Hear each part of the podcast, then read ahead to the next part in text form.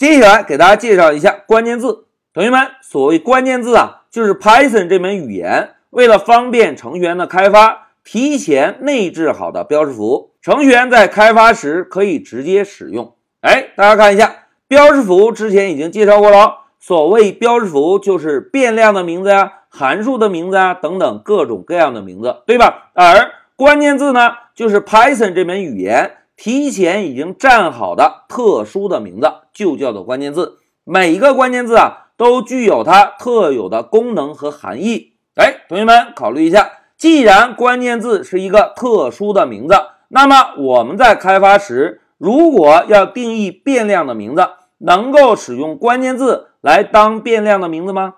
哎，显然不行，对吧？因为啊，关键字是一个特殊的名字，Python 已经提前宣告了对这个名字的主权。所以呢，这个名字有个特殊的术语，就叫做关键字。我们在开发中可以直接使用，但是不能定义跟关键字同名的变量名。哎，这个就是关键字。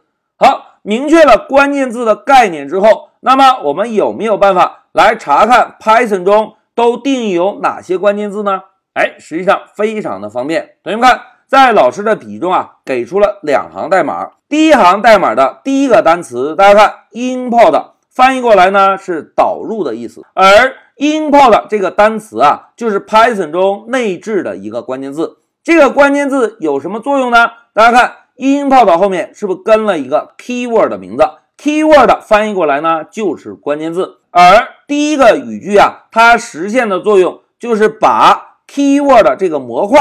导入到内存中，但是同学们，老师要友情提示哟，关于什么是模块，关于关键字的学习和使用，我们是不是还没有接触到，对吧？那在这里啊，我们先暂时把模块理解成一个工具包。所谓工具包呢，就是提供工具的一个包包，而使用 import 这个关键字啊，就可以把 keyword 的工具包导入到内存。一旦导入之后，我们呢就可以使用这个工具包提供的工具了，哎，就这么简单。那现在同学们看，当导入了关键字这个工具包之后，我们呢就可以使用 print 函数，把 keyword 这个工具包中定义好的关键字列表做一个输出，这样就可以查看到 Python 这门语言中提前都定义有哪些关键字了。好，明确了这两行代码的作用之后啊。接下来，老师就切换到乌班图，给大家做一个演练。来，我们回到乌班图，打开终端。同学们，老师已经提前把 IPython 三的 shell 打开了。现在我们先做第一件事情，导入 keyword 这个工具包。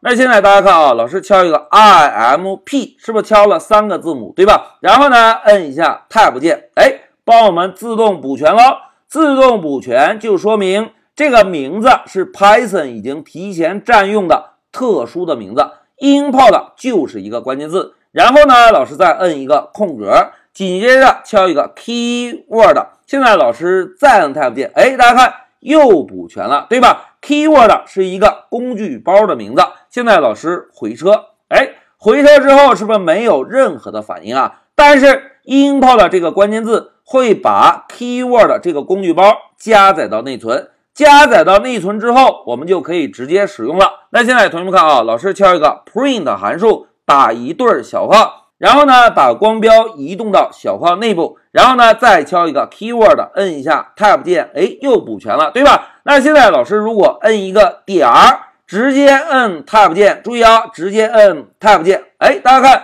摁了 tab 键之后，shell 中是不是提示我们？keyword 点儿可以输入哪些内容，对吧？那么我们就选择 kwlist，也就是 keyword 列表。现在老师敲 kw，再摁一下 tab 键，哎，又帮我们补全了，对吧？现在再回车，大家看回车之后，我们就可以看到 Python 这门语言中已经提前宣告主权的特殊的名字，其中第一个名字我们认识吗？False 表示假，对吧？第三个名字 true 表示真。然后呢，我们再继续往下看，看看 import 在不在列表中？哎，果然在。同学们，现在大家在屏幕上看到的这些名字啊，就是 Python 这门语言中为了方便程序员开发，提前定义好的关键字。我们在开发中可以直接使用，但是能够定义跟关键字重名的变量吗？哎，是不行的。好，讲到这里啊，老师呢就给大家介绍一下什么是关键字，并且简单给大家介绍了一下 import 这个关键字的使用。在 import 后面，我们跟上一个模块的名称。当回车之后，就相当于把这个工具包加载到内存。加载到内存之后，我们呢就可以直接使用这个工具包中提供的功能了。但是有关关键字也好，工具包也好，都会在我们后续的课程中不断的给大家展开。现在老师暂停一下视频。